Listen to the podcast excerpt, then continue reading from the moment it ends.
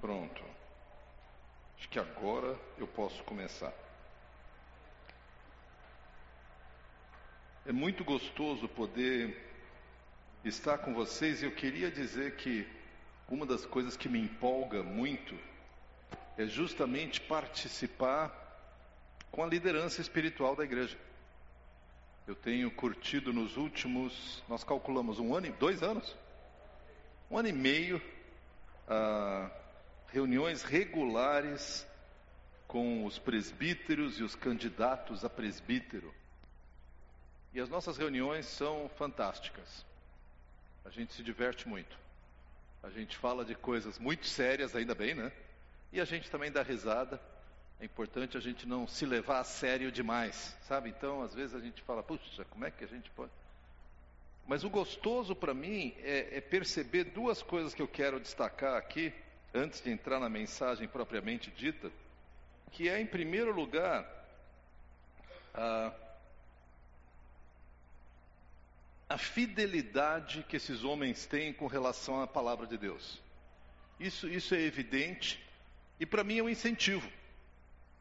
Eu, eu, por várias razões, me considero alguém muito apaixonado pela palavra de Deus. Sinto que Deus se revela, obviamente, pela Sua palavra, e sempre, sempre que eu abro a Sua palavra, mexe. Se o meu coração está pronto, mexe com o meu coração. Tem alguma coisa que Deus tem para me dizer. E é muito gostoso ver isso na liderança de vocês. E outra coisa que eu acho muito positiva, e aí eu acho que até um pouco mais raro, é o fato de que existe uma unidade muito grande na liderança. Realmente aqueles homens, esses homens que estão aqui, né, se amam, amam ao Senhor Jesus e curtem estar juntos. Gente, isso tem um valor incrível tendo andado em várias igrejas, visto várias lideranças de igrejas ou de missões uh, juntos, é para mim assim fascinante ver uma liderança tão afinada. Tem muito para andar, muito para crescer, muito para consertar, muito para fazer, mas que baita privilégio.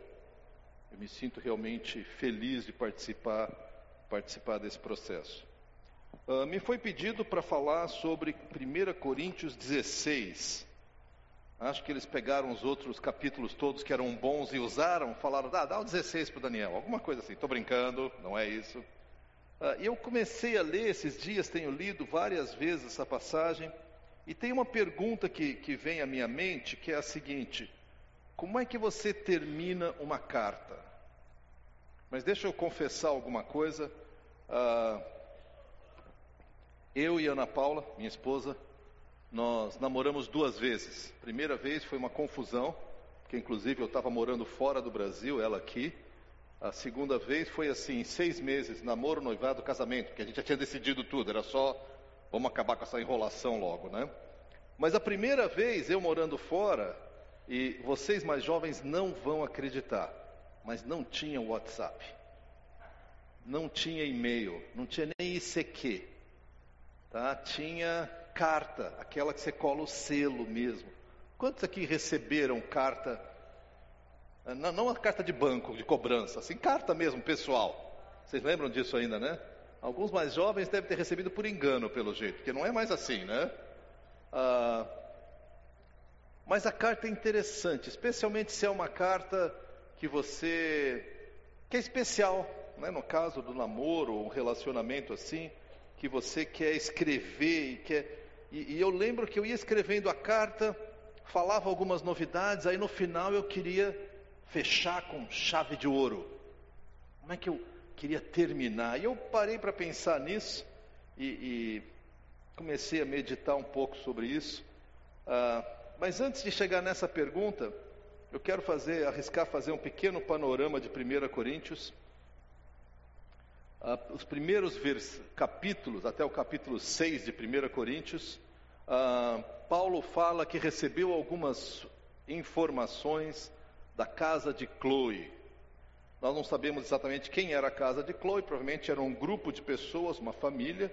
Uh, e ela falava de divisões, ele trata disso, e falava de desordens.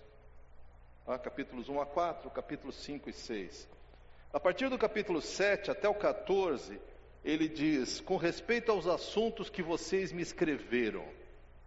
Então, ele vai tratar de vários assuntos, entre eles questões muito sérias de casamento, como vocês já viram, sobre o amor, sobre os dons espirituais. O, o capítulo 15 parece que, que é um assunto meio sozinho, mas fundamental quando a gente fala da nossa fé em Jesus. Nós cantamos sobre a esperança que temos em Jesus. A nossa maior esperança é que a nossa vida não se resume a isso aqui. Ainda bem, né? Tua vida pode estar muito bem, tá? Eu estou aqui falando, mas ah, ainda bem que a nossa vida é muito mais que isso, gente. Às vezes você está lá lutando, pensando, é no emprego, é na família, na faculdade, é aquilo que você quer. Ou... Gente, lembra que isso aqui não define a nossa vida. Esse aqui é só o suspiro antes da vida começar.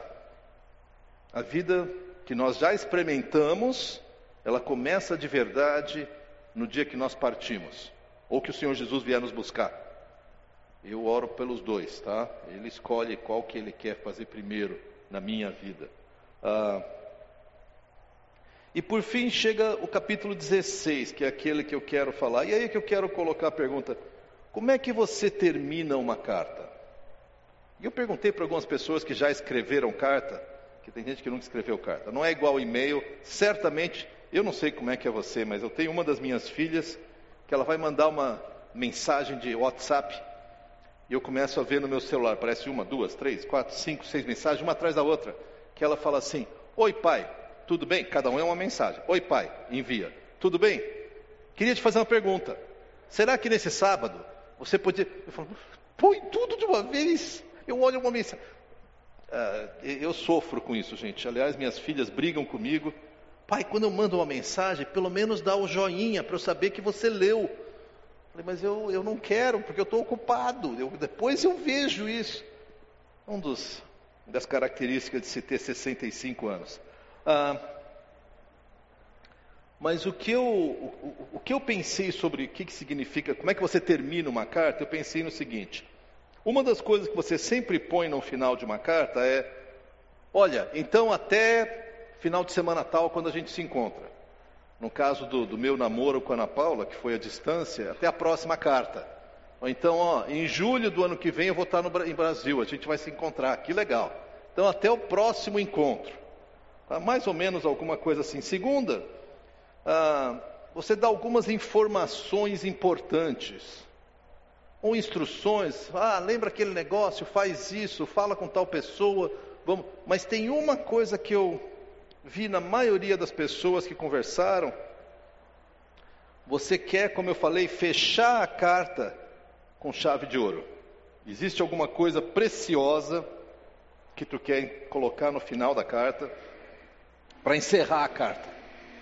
Pode ser até alguma coisa que você já tratou durante a carta, mas no final tu quer bater naquela tecla. Ah,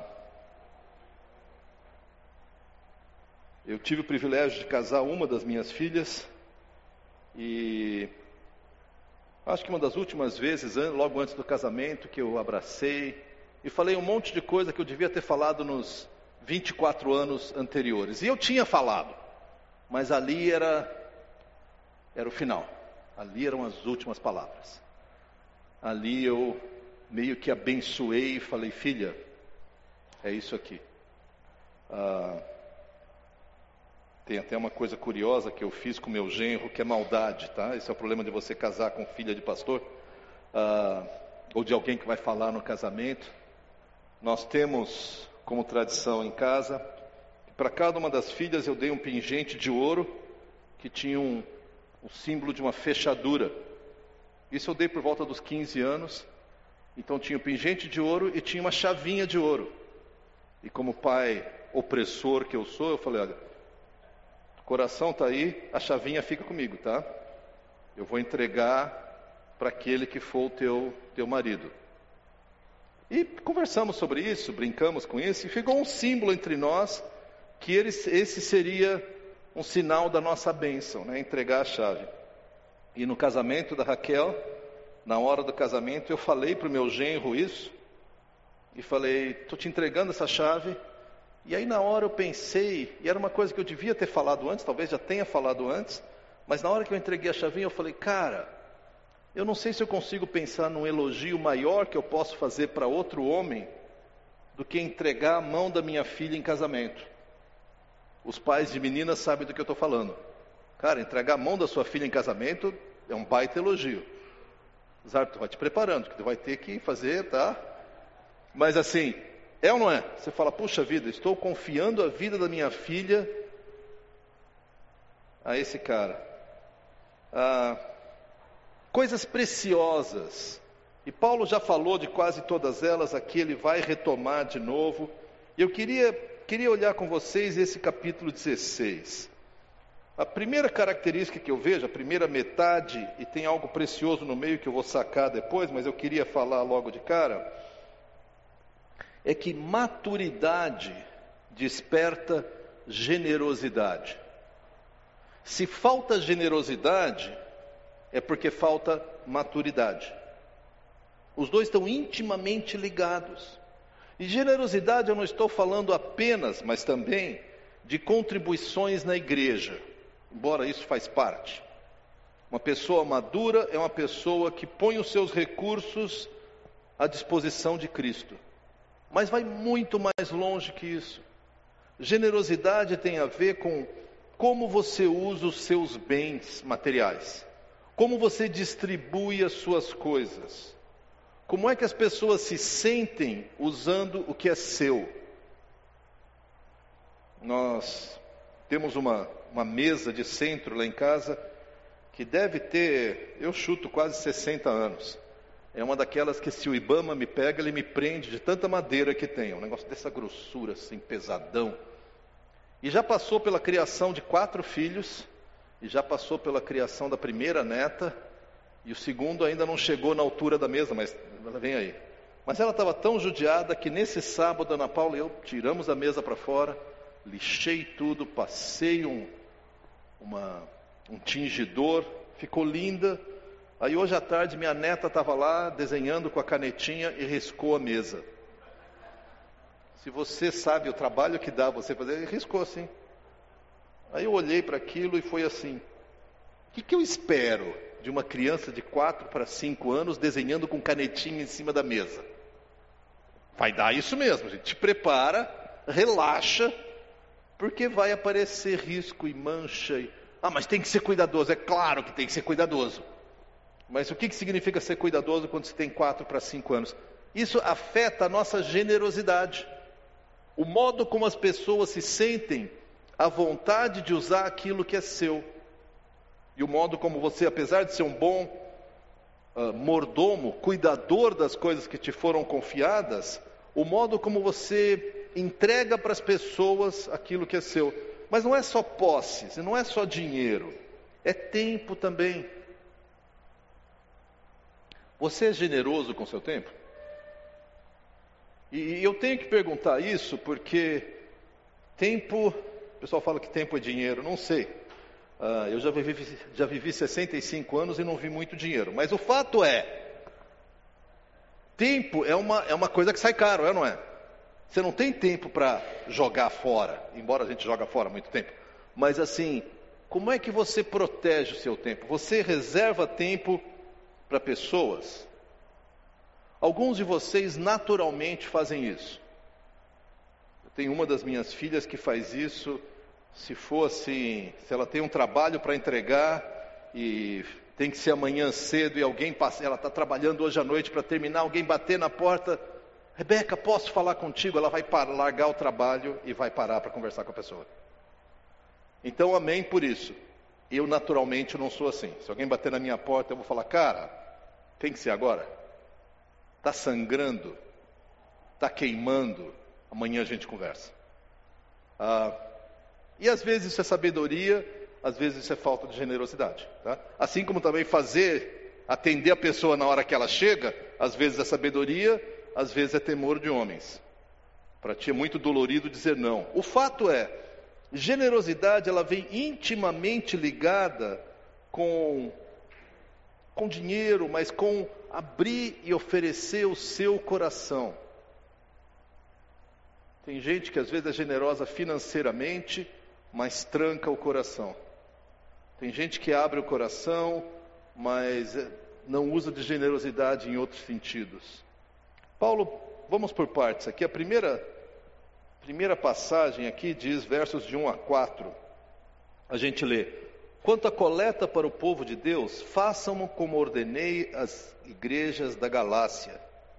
No primeiro dia da semana, cada um de vocês separe uma quantia de acordo com a sua renda, reservando-a para que não seja preciso fazer coletas quando eu chegar. Então, quando eu chegar, entregarei cartas de recomendação aos homens que vocês aprovarem e os enviarei para Jerusalém com a oferta de vocês. Se me parecer conveniente ir também, eles me acompanharão. Então, Paulo está falando para eles, no final da carta, que ele já deu tantas instruções, mas ele está assim afunilando, são aquelas instruções finais, ele, ele, ele tem que falar disso. E ele fala, gente, quanto à oferta que nós já combinamos, olha, atenção para isso. E parece que para os coríntios isso não era tão natural. Os coríntios talvez fossem, não sei, mão fechada, eu não sei o que, que é. Dá uma olhadinha comigo em 2 Coríntios, mais para frente aqui, uh, capítulo 8, 2 Coríntios, é a próxima carta de Paulo, e ele diz assim, de novo escrevendo aos Coríntios: Agora, irmãos, querendo que vocês, queremos que vocês tomem conhecimento da graça que Deus concedeu às igrejas da Macedônia. No meio da mais severa tribulação, a grande alegria e a extrema pobreza deles transbordaram em rica generosidade pois dou testemunho que eles deram tudo quanto podiam, e até além do que podiam, por iniciativa própria. Eles nos suplicaram insistentemente o privilégio de participar da assistência aos santos. E não somente fizeram o que esperávamos, mas entregaram-se primeiramente a si mesmos ao Senhor e depois a nós pela vontade de Deus. Segredo da generosidade está aqui, gente. Veja bem, esses macedônios passavam por perseguições, por tribulações, ah, e não era perseguição de um governo de direita ou de esquerda ou do patrão. Eles estavam perdendo o emprego, eles estavam sendo mortos, eles estavam sendo chicoteados, estavam sendo jogados às feras. Esse pessoal vem e fala: Paulo, nós queremos ofertar. E Paulo falou: Pá, mas não sei, cara, não, nós que por favor nos dá o privilégio de contribuir. Esse pessoal é feroz, né? Mas o segredo qual que é? Eles primeiramente se entregaram a Deus. No momento que eu entrego a minha vida a Deus, eu entendo que os recursos que Ele confia a mim são única, eu sou apenas o canal, eu sou apenas o agente pagador, tá? Deus dá aqui e eu distribuo ali. Deus dá aqui, eu distribuo ali. Ah, Deus me deu o privilégio ao longo da vida de trabalhar em uma ou duas igrejas que tinham muito dinheiro lá em São Paulo antes de vir para cá. Numa dessas igrejas eu lembro de conversar, discipular um homem de negócios. E chegou um, um ano lá, eu nem lembro que ano que era, e ele falou: Pá, minha vida está muito difícil, Daniel. A empresa está passando por um aperto, eu não sei o que eu vou fazer. Tá muito, ora por nós. Aí eu orei por ele, pensando: puxa, quem sabe a gente tem que né, arrumar uma cesta básica. Como é que a gente pode fazer? Aí passou algumas semanas, combinando algumas datas com ele, ele falou: Cara, não vai dar porque a gente vai para Disney. Eu, a esposa e os três filhos. Eu falei: Tá. Não estava difícil. Ele falou: Pá, tá difícil, Daniel. A gente não vai poder ir para a Europa esse ano. Correu uma lágrima, assim, de raiva. Mas porque, gente, eles têm dinheiro, são gente generosa. O problema não é como é que ele usa o dinheiro, mas eu acho que é tão fácil para nós, quando Deus nos dá algo a mais, falar, pá, Senhor, obrigado, o Senhor me abençoou, vou poder trocar de televisão, porque aquela televisãozinha com tela de 30 eu tenho que usar uma lente para assistir. Eu quero uma de 60, porque aí eu posso assistir. Nada contra a televisão de 60, ou sei lá se tem maior. Ah, o que nós temos aprendido como família, e espero que a gente tenha sido fiel temo que às vezes não, é que quando entra um dinheiro a mais, eu e a Ana Paula falamos, para que, que será que Deus mandou esse dinheiro? É comum, vai quebrar o carro, vai haver uma necessidade lá, vai ter um problema lá. E tranquilo. Por quê? Ele dá aqui, a gente distribui ali. Benefício nosso, nós temos uma vida muito boa, graças a Deus. Eu não estou dizendo que você não pode comprar nada para si, mas eu creio que nós temos com frequência sido menos generosos do que poderíamos ser. E Paulo então está no final da carta, fala, gente, vamos lá, ó, generosidade. Na segunda carta ele fala, eu quero que vocês saibam como é que os macedônios fazem. Talvez porque eles não tenham feito direito. Pô, esse pessoal deu tudo, até além do que eles podiam. Isso para mim é uma marca de, de generosidade. Seguindo na nossa leitura, versos de 5 até 7, nós lemos assim: depois de passar pela Macedônia, irei visitá-los, já que passarei por lá. Talvez eu permaneça com vocês durante algum tempo, ou até mesmo passe o inverno com vocês, para que me ajudem na viagem aonde quer que eu vá. Dessa vez não quero apenas vê-los e fazer uma visita de passagem. Espero ficar algum tempo com vocês, se o Senhor permitir. Paulo contava com a generosidade deles. Ele chegou até a falar: para que vocês me ajudem a seguir adiante na tarefa que eu tenho. Paulo entendia essa igreja, que não era a igreja, pelo que a gente lê, mais madura que a gente vê no, Antigo, no, no Novo Testamento. Mas Paulo falava assim, gente, vocês são meus parceiros no ministério. Vocês não podem largar tudo e ir comigo. Mas vocês podem orar por mim, vocês podem me mandar ajuda financeira. Quem sabe um de vocês vem comigo o foco dele é: nós somos parceiros no ministério. E, e ele falar isso para a igreja, ele já falou da oferta, que tem a ver com generosidade. A segunda parte é generosidade de interesses, de participação, de envolvimento. Uma das coisas, e vocês sabem disso, que mais motiva a nossa vida cristã é quando alguém se converte na sua célula. Você lembra a última vez que isso aconteceu? Um novo convertido na célula é fantástico, porque ele faz aquelas perguntas nada a ver, e a célula inteira, não, peraí, peraí, deixa eu te explicar. E o cara faz um negócio assim, fala, não, é isso mesmo. E ele fala, cara, eu orei e Deus fez. E você fala, puxa, é mesmo, né? Eu já experimentei isso, mas eu nem, nem dou tanta importância agora, porque participar de um ministério, se envolver no ministério, é uma bênção para nós. Porque o cara vem e fala de coisas que estão acontecendo, e, e a fé que ele exerce no ministério, às vezes eu tomo emprestada para a minha vida. Porque talvez na sua vida, você olhe em volta e não vê muito o agir de Deus. Não vê alguém se convertendo, não vê alguém se um casal se reconciliando. Talvez você esteja passando por crises também. Mas de repente alguém do seu lado fala: Olha, aconteceu isso. Você fala, é mesmo? Pois é, né? Deus é para valer. Você tem que tomar um, sei lá, um eletrochoque assim de, é verdade, né? Deus é para valer. Olha só. Preciso ouvir isso. Nós precisamos. Eu, eu, eu acredito que toda vez que a gente age com generosidade, nós somos profundamente abençoados. Seja uma generosidade financeira, seja a generosidade de você conversar com alguém e vê alguma coisa acontecendo. E essa pessoa começa a conversar, pois é, Daniel, aí nós falamos isso, aí esse, esse casal se converteu. Você fala, puxa, é mesmo, né? Que bacana isso. E, e você começa a ser, a sua fé é reacendida. Eu desconfio que uma das estratégias do diabo é o desânimo. Porque as coisas não estão acontecendo, aí tu te esforça, esforça, não está acontecendo, Aí tu ora, talvez não tenha uma resposta. Daqui a pouco você começa assim, tá? Vou continuar fiel aqui, quem sabe um dia Deus responde, mas é assim meio, quem sabe uma hora chega. Aí alguém fala de alguma coisa aqui, alguém que se envolve. Parceria no ministério é uma expectativa que acontece. Paulo continua falando, versos 8 e 9, ele escreve assim: Primeiro ele fala: Eu vou estar com vocês se o Senhor permitir. Verso 8: Mas permanecerei em Éfeso até o Pentecoste, porque se abriu para mim uma porta muito ampla e promissora. Você fala, puxa, olha só, está queimando, a porta promissora. Olha a última frase. E há muitos adversários. Gente, vida cristã, eu não sei onde é que. Estava conversando hoje de manhã com um dos líderes lá da Conde, e ele passando por uma série de lutas, e um homem muito maduro em Cristo.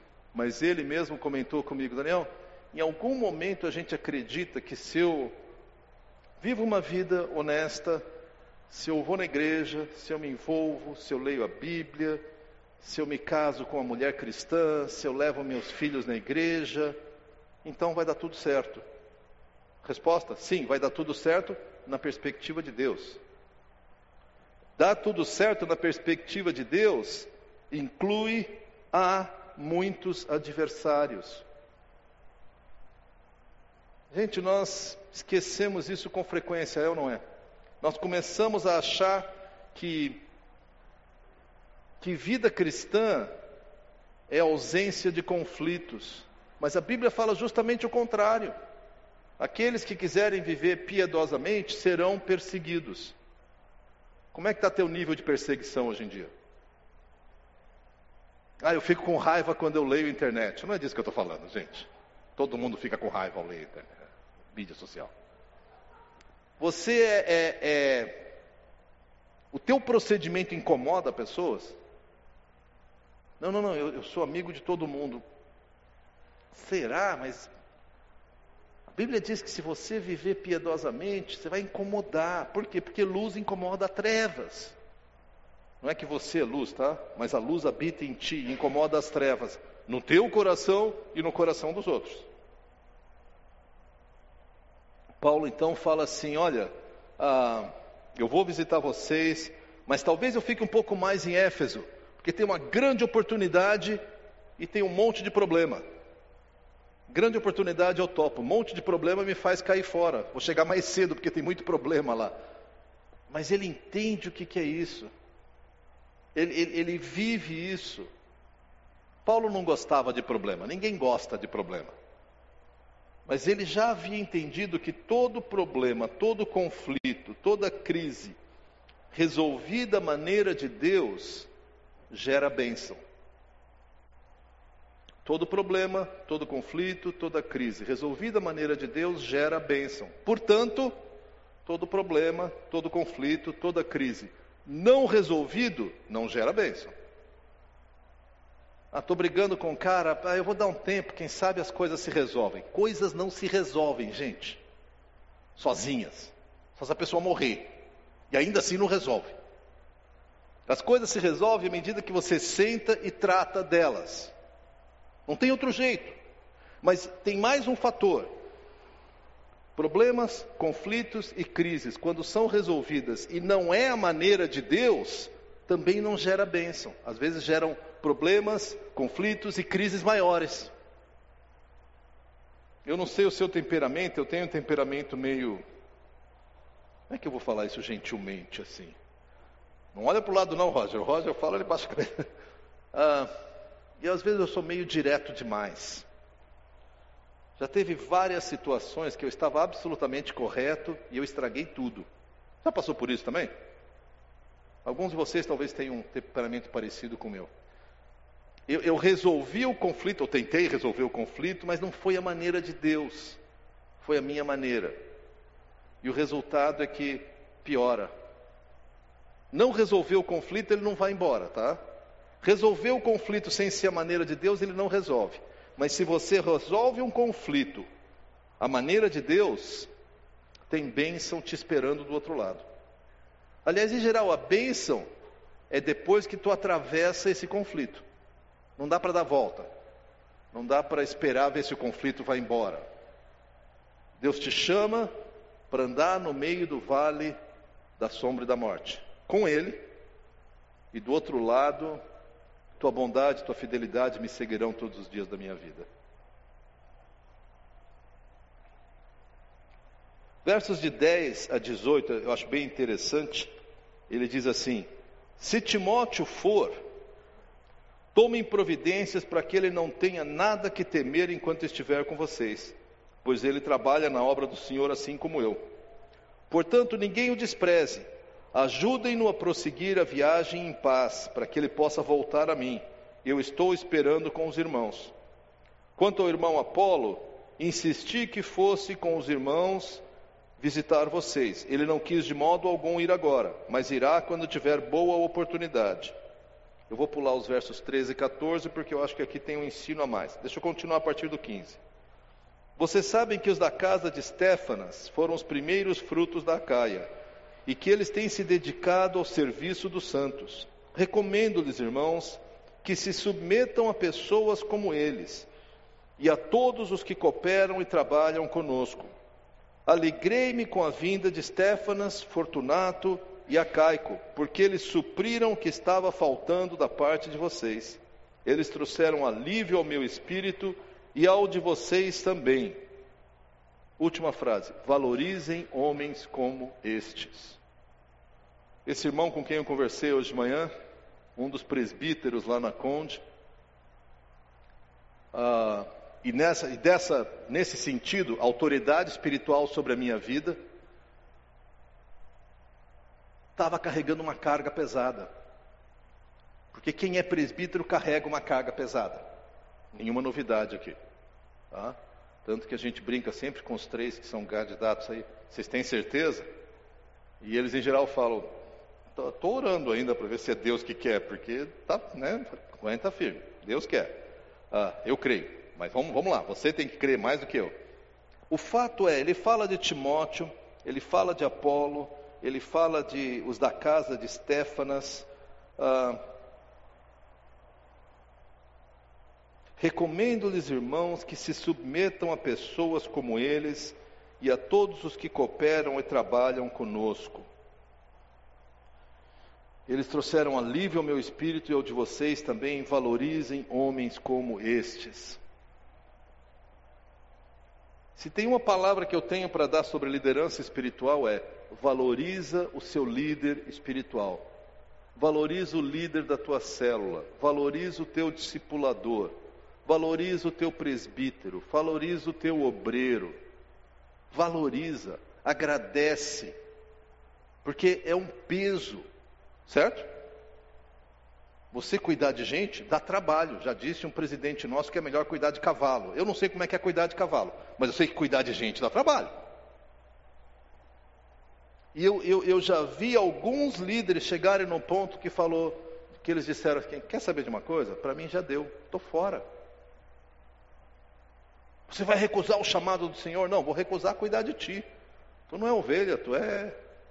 É, é que nem tentar pastorear um rebanho de gato. Você imaginou como é que é? um bando de gatos, você fala, vem junto, cada um vai para o lado. Aí você pega o gato, ele te arranha. Falo, Cara, não dá para pastorear rebanho de gato. E, e eu sei, gente, de modo nenhum eu estou dizendo que líderes são perfeitos ou sempre maduros, uh, líderes fazem um monte de besteira, mas eles, se a igreja e se o grupo está agindo de uma maneira correta, são homens e mulheres que entenderam que Deus os está chamando para liderar. E isso tem um peso alto, tem um desgaste. Quanto mais você apoia o seu líder, melhor é a tua vida. Vocês conhecem essa passagem, mas deixa eu dar um pulo até ali. Hebreus 13, 17. O autor de Hebreus diz assim: obedeçam aos seus líderes e submetam-se à autoridade deles. Eles cuidam de vocês como quem deve prestar contas. Obedeçam-lhes para que o trabalho deles seja uma alegria e não um peso, pois isso não seria proveitoso para vocês. Deixa eu ir por partes aqui. Primeiro, ele diz que se o trabalho da liderança for um peso, isso não é proveitoso, não para o líder, para você. Porque o líder que está cansado, que está querendo jogar a toalha, que está querendo abandonar a corrida, não lidera da maneira de Deus. Ele está só cumprindo tabela. E isso, isso é ruim, gente. Porque ele não está ouvindo a Deus de coração e passando para o grupo aquilo que Deus está falando. Ele está, tá, vamos lá, vai, tem reunião do, da célula, vai, senta aí. Que... Ah, eu não quero isso. Eu quero um líder de célula que chega assim: o que, que Deus quer falar para a gente hoje? Eu, eu quero um líder de célula que chega com expectativa no grupo. Eu quero um líder de ministério que talvez não seja o cara mais eloquente, ou mais sábio, ou mais organizado até, mas que ele ama Jesus e que ele me ama. Ele está preocupado com a minha vida. Deixa eu olhar um pouquinho mais a passagem aqui. Ele diz: então obedeçam para que o trabalho não, não, deles seja uma alegria e não um peso. Primeira parte diz: obedeçam aos seus líderes e submetam-se à autoridade deles. A segunda frase diz: eles cuidam de vocês como quem deve prestar contas, porque na verdade, líderes vão prestar contas. Não sei como é que vai ser, mas vai ter um dia que eu vou me colocar diante de Jesus e Jesus vai falar: Daniel, o que é que tu fez com a tua família? O que é que tu fez com a tua igreja? O que é que tu fez com. E não adianta eu dizer, a mulher que tu me deste, que já não deu certo da primeira vez, né, gente? A gente continua, não, mas ah, eu até quis liderar bem, mas o povinho ruim esse, hein? Deus fala, cara, estou perguntando o que tu fez, não o que eles fizeram. O que eles fizeram eu vou tratar com eles. O que é que tu fez? Como é que tu desempenhou essa tarefa? Líderes vão prestar contas ao justo juiz. Mas a primeira frase eu quero chegar. Obedeçam aos seus líderes e submetam-se a ele. A palavra submetam-se significa literalmente deixem-se conduzir, deixem-se levar. Quando você está diante de um líder e ele vai tomar uma decisão, tem duas atitudes. Primeira é prova que tua ideia é boa. Se tu não provar, não faço. Quero ver se eu concordo. equipe de louvor, não, não essa aqui, outras, em outras igrejas, tá? Eu não gostei das músicas que tu escolheu. Mas por que, que tem que ser assim? Mas eu queria, e, e eu queria. É, eu lembro de novo muito do, de filhos. Por isso que Deus me deu quatro, eu acho. Ah, que o filho às vezes acha que você quer o mal dele. Esses dias de novo, a Chloe, nossa neta, estava em casa.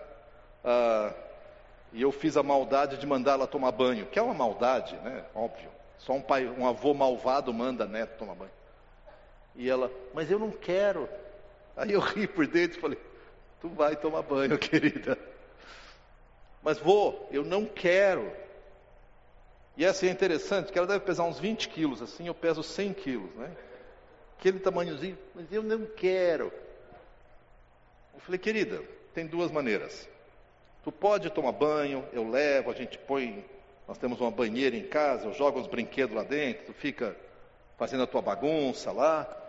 Ou eu posso falar bravo com você, por definição eu não disciplino fisicamente meus netos, disciplinei os filhos, completei minha carreira, entreguei, já é suficiente.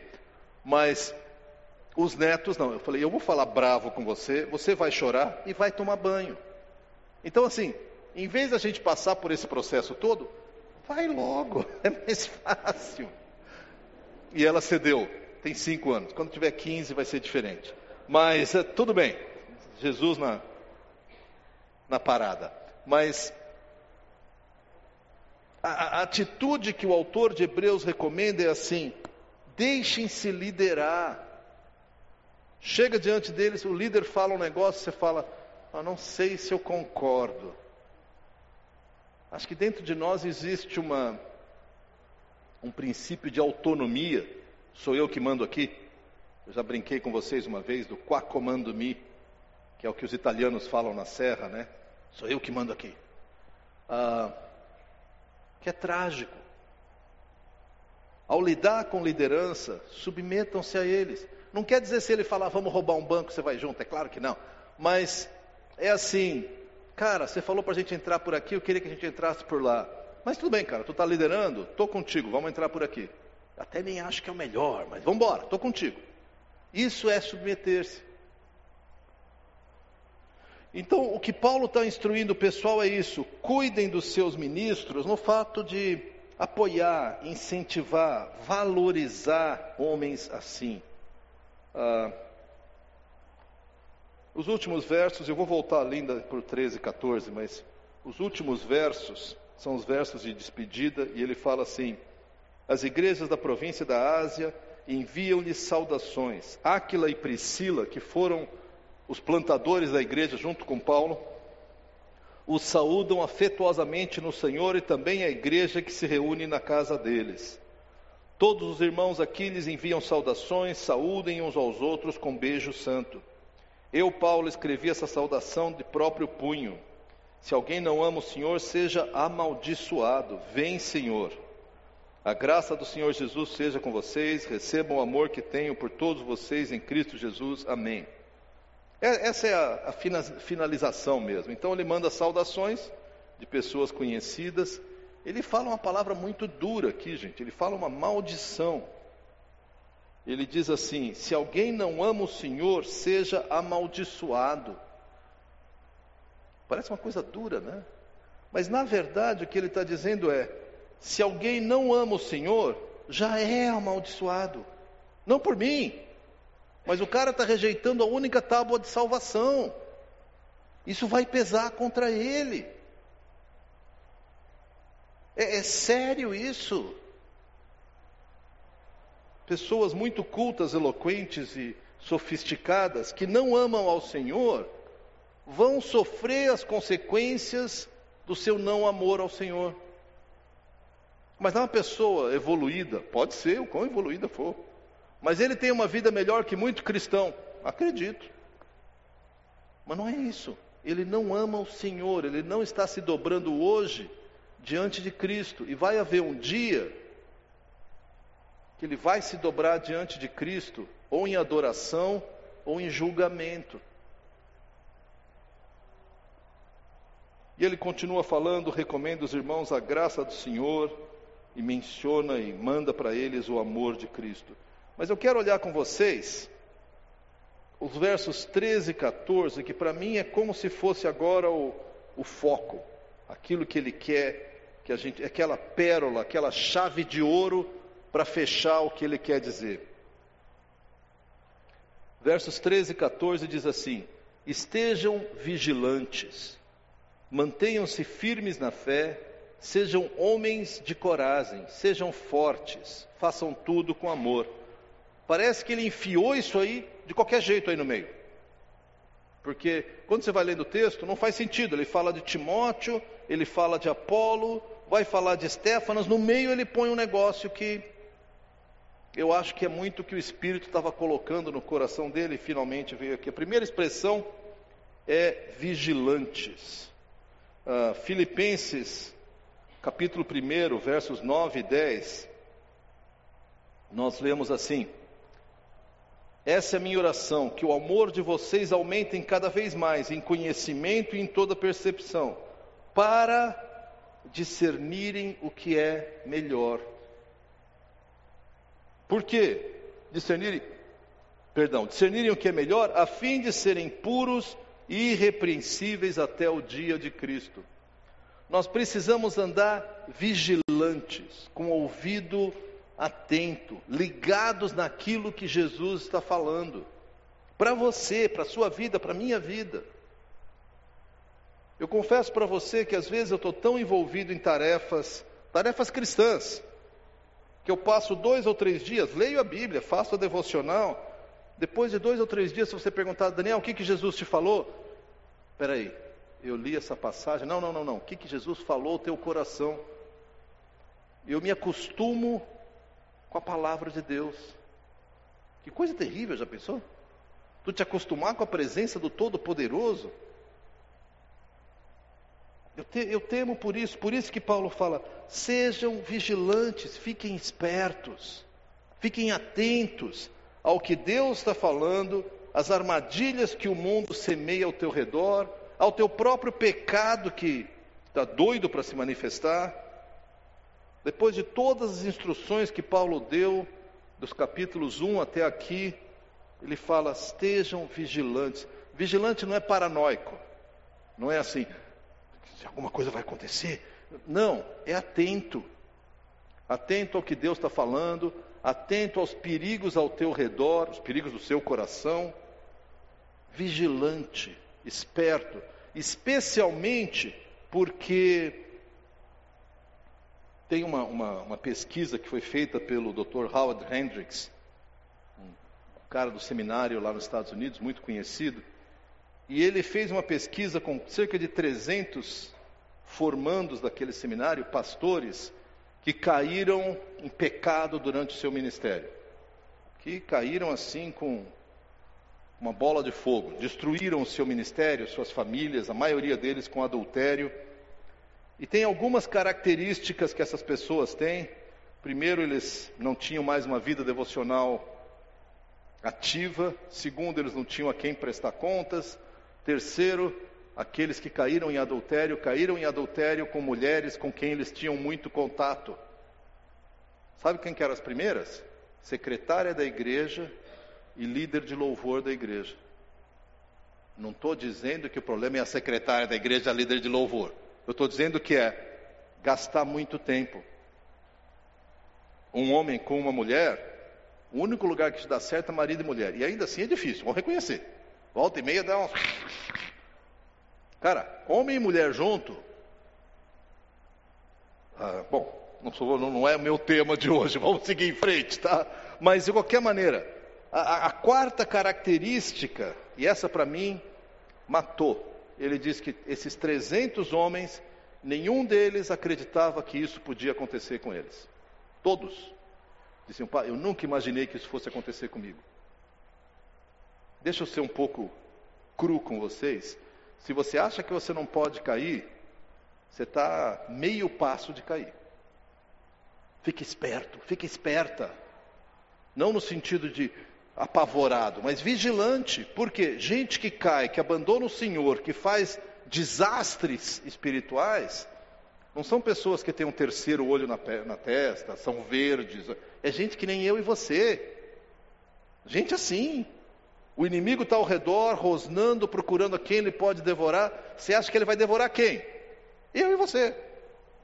Por isso nós precisamos ficar vigilantes e termos discernimento. Próxima expressão que ele usa, ele fala: fiquem firmes na fé. Ah, vocês estudaram, 1 Coríntios 15, verso 58 diz: Portanto, meus amados irmãos, mantenham-se firmes e que nada os abale. A expressão firme aqui é a mesma daquela de você colocar uma estaca numa, numa árvore ou numa planta que está crescendo, para ela não cair, você bate uma estaca lá e amarra essa árvore para ela até que ela crie raiz e fique forte. Mantenham-se firmes, firmes na fé, significa que você tem que cultivar e tomar algumas ações para permanecer firme na fé. Você não fica firme na fé só vindo na celebração, tá? Você sabe disso, mas eu quero confirmar para você.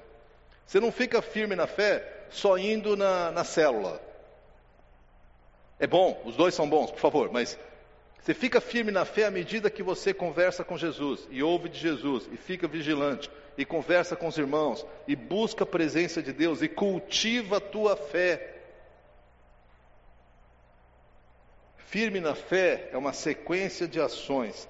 A próxima eu achei fantástica, porque sejam homens de coragem.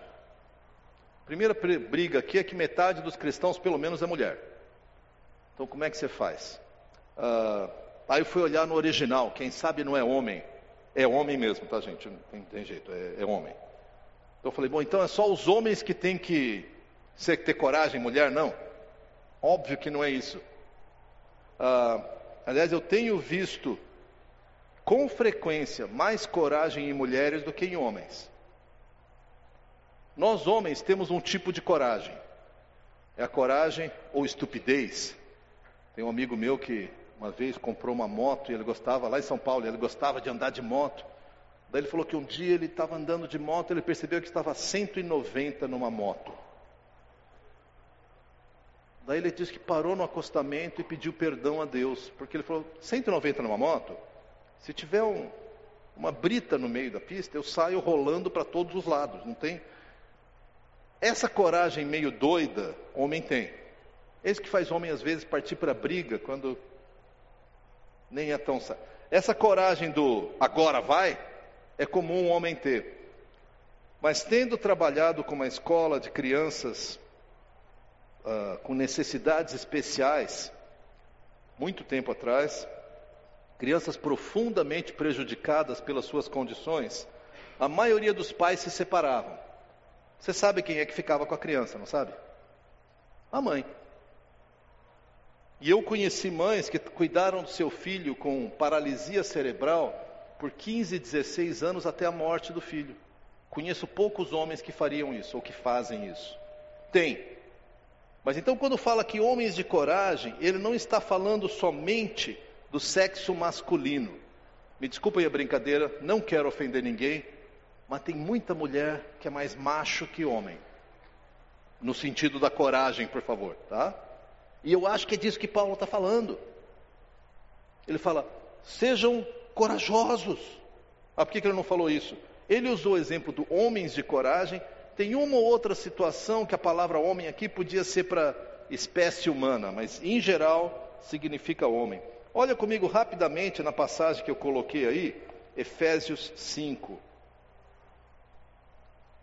Porque eu acho que aqui ele nos dá uma dica do que, que ele está falando Efésios 5, versos de 25 a 28, ele diz: Maridos, cada um ame a sua mulher, assim como Cristo amou a igreja e entregou-se por ela, para santificá-la, tendo-a purificado pelo lavar da água mediante a palavra, para apresentá-la a si mesmo como igreja gloriosa, sem mancha nem ruga ou coisa semelhante, mas santa e inculpável. Da mesma forma, os maridos devem amar cada um a sua mulher como o seu próprio corpo. Quem ama a sua mulher ama a si mesmo. Precisa de coragem para fazer isso, gente. E eu acho que não é, obviamente, no contexto do casamento, ele está dando uma instrução específica aos homens. Mas é evidente que o que ele está dizendo aqui é, é sejam corajosos. Porque o combate é sério e vai exigir resiliência. O melhor exemplo de resiliência que eu conheço é um brinquedo que acho que nem existe mais hoje, que é o João Bobo. Vocês lembram disso? aquele boneco inflado que tinha um peso embaixo, você dava um tapa, ele caía e voltava. Aí você dava outro tapa, aí você jogava para cima, ele caía de pé. É por aí. Paulo está falando, vamos ser João bobo. Só que não bobo, tá? Mas homens e mulheres de fé.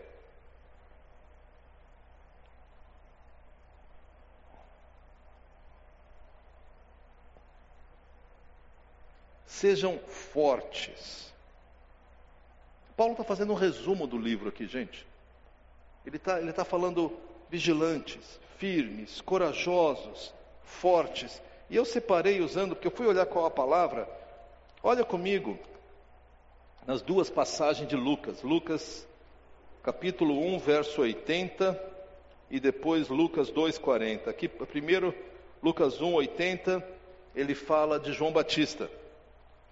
Ah, e diz assim: e o menino crescia e se fortalecia em espírito. Ele não está falando forte de academia, de tomar bomba para ficar mais musculoso, ele está falando de um forte espiritual que resiste quando vem o combate. Lucas 2,40 diz: O menino, agora Jesus, crescia e se fortalecia, enchendo-se de sabedoria, e a graça de Deus estava sobre ele. E a graça de Deus estava sobre ele. Vida cristã exige que a gente seja forte. Isso não significa forte na nossa própria força, mas forte no Senhor Jesus. Forte na nossa confiança daquilo que Ele pode fazer. Nós chegamos na vida cristã tudo um bando de, de tranqueira. Bem-vindo, é isso que nós somos, tá? Uh, não conheço intimamente vocês, mas eu sei que aqui entre nós nós temos mentirosos, adúlteros, assassinos, se não de fato de coração, tenho certeza. Uh, pessoas egoístas, pessoas manipuladoras. A gente chega para Jesus, gente, um caco. E Jesus fala isso mesmo, pode vir. É comigo mesmo, eu vim para os doentes. Porque se você não precisa de Salvador, não tenho o que fazer contigo. Mas uma vez que nós começamos a caminhar com Ele, Jesus tem um propósito só para todo cristão. E o propósito é ser transformado à imagem de Cristo. Ser transformado, cada um de vocês, à imagem de Cristo. Esse é o alvo dele. Esse é o padrão dele. É lá que ele quer que a gente chegue. Então nós somos chamados a nos tornarmos fortes, não na nossa própria força, mas nele. Fortes no poder do Espírito Santo. Fortes em ouvir o Espírito Santo e dar algumas decisões corajosas, mesmo tremendo de medo. Tomar algumas decisões que vão mudar a nossa vida, ainda que a gente por dentro esteja tremendo. O menino se fortalecia espiritualmente, o menino se fortalecia em sabedoria. A última palavra aqui, ainda no verso 14, é com amor. Às vezes, quando eu estou ensinando sobre tudo isso, as pessoas começam a entender, não é o que eu quero que as pessoas entendam, que eu tenho que ser forte e brigão e me posicionar e falar isso e falar aquilo. Se você conseguir viver a sua vida cristã assim, não é vida cristã, é performance, tá? é show.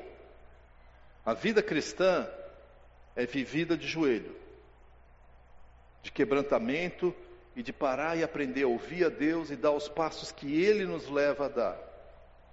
Olha só essa passagem também conhecida, Efésios 4, 15 e 16.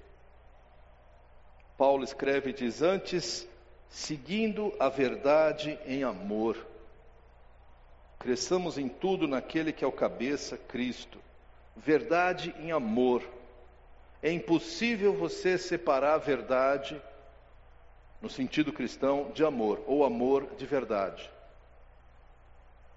Por amor, nós temos que encarar algumas verdades que a gente não gosta. Se eu tenho, se eu tiver alguma verdade a falar para o Cris, mas eu falo, pai, ele vai ficar chateado comigo. E a gente tem uma amizade tão legal. E é tão gostoso, nossa comunhão.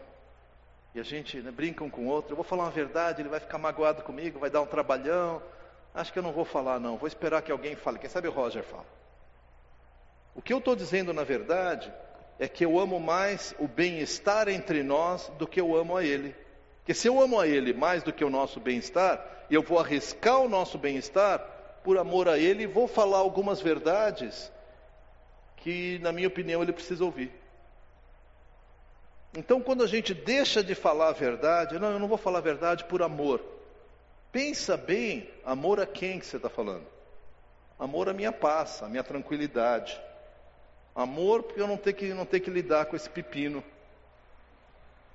Mas Paulo nos diz: seguindo a verdade em amor, cresçamos, plural, em tudo naquele que é o cabeça dele todo o corpo ajustado e unido pelo auxílio de todas as juntas, cresce e edifica-se a si mesmo em amor.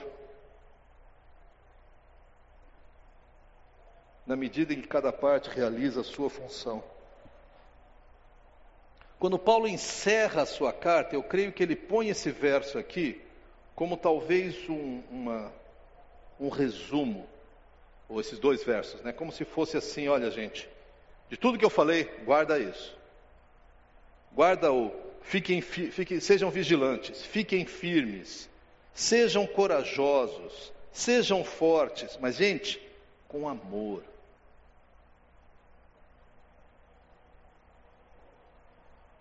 Eu lembro de conversar com um rapaz, pelo menos algum tempo atrás, e ele defendeu a ideia de que o amor homossexual também é amor. E se Deus é amor, então tudo bem. Eu falei, cara, eu não nego que possa haver sentimentos entre duas pessoas do mesmo sexo, uma pelo outro.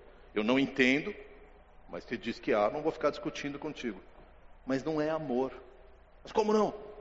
Cara, Deus que é amor, não é que ele tem amor só, ele é amor, diz que isso é uma abominação. Então seria Deus seria um incoerente cósmico se ele dissesse: "Não, isso é errado, mas eu derramo meu amor assim mesmo". Estranho no mínimo. Isso é verdade em amor. Esses dias, algum tempo atrás, alguém me contou de um pai que veio falar com ele. O pai era o filho, tinha um filho que era dependente químico e o pai, por amor ao seu filho, pagava todas as dívidas de drogas do seu filho. Aí foi falar com esse pastor, o pastor falou: continua pagando. É mesmo, pastor? Sim. Aí ele vai morrer. Como assim, pastor? Se continuar pagando, ele vai morrer de drogas, claro. Mas eu amo meu filho, então para de pagar. Aí vão matá-lo. Talvez sim, talvez não. Não, eu vou pagar só essa e aí eu paro. Cara, você pagar essa, ele vai fazer outra dívida. É terrível, tá? Eu, eu não consigo imaginar isso, mas eu imagino a dor de um pai, de uma mãe, falando, mas eu preciso proteger. Querido, a maior proteção é verdade. Por isso que Paulo, no final, fala de novo da questão do amor. E ele conclui esses dois versículos: façam tudo com amor. Eu vou propor a vocês um desafio, que é o seguinte: uh, não, não para que essa lista seja um peso, porque mesmo Paulo que diz, deixa eu ler para vocês, em Colossenses 1, 29, Paulo diz assim: Para isso eu me esforço, lutando conforme a sua força que atua poderosamente em mim. Quando Paulo dá essa lista que nós estamos vendo aqui, ele dá essa lista e e eu ouço um eco do que ele diz lá em Colossenses. Eu me esforço de acordo com a sua força. Eu me esforço para ser vigilante de acordo com a sua força. Eu me esforço para ser firme de acordo com a sua força. Eu me esforço para ter coragem e aí por diante. O meu desafio para vocês é: quem sabe você pega essa semana, esses próximos dias, hoje à noite, amanhã, não sei, e diante de Deus faz uma autoanálise e pergunta assim: Deus, como é que eu estou nessas características aqui? Como é, como é que eu. Eu preciso ficar mais esperto quanto a alguma coisa? Tem alguma coisa que está se insinuando na minha fé e eu estou deixando passar? Será que tem alguma coisa que eu tenho que ter coragem e não estou tendo coragem? Será que o Senhor quer que eu cresça, mas depois de 10, 15, 20 anos na fé, eu continuo um bebezinho na fé? Senhor, será que eu tenho vivido e manifestado o seu amor? Eu não digo isso para nos constranger, mas eu digo isso para nos incentivar diante daquele que que vai nos levar até a maturidade. Aquele que promete que nós seremos transformados de glória em glória, à imagem e semelhança de Jesus. Por causa dele que Paulo faz essas recomendações, por causa dele que eu trago isso diante de nós. Baixe sua cabeça comigo. Senhor, nós te louvamos e te agradecemos, porque a tua palavra é tão direta, Pai, é tão. tão verdadeira e parece que escancara a nossa alma, nosso, nossa vida. Pai, eu quero pedir que que essa lista aqui nos faça chegar novamente aos pés da tua cruz e nos colocarmos em tuas mãos. E pedirmos que o Senhor mesmo fale ao nosso coração, nos anime, nos constranja, nos corrija, nos incentive e continue operando a transformação que o Senhor mesmo quer operar em nossas vidas. Usa-nos, Pai, para a tua glória, usa-nos para que a nossa vida suba a ti como um sacrifício de aroma agradável, porque nós temos declarado e queremos repetir que nós entregamos tudo a Ti e queremos viver integralmente para Ti. E é no nome precioso de Jesus Cristo que eu oro. Amém.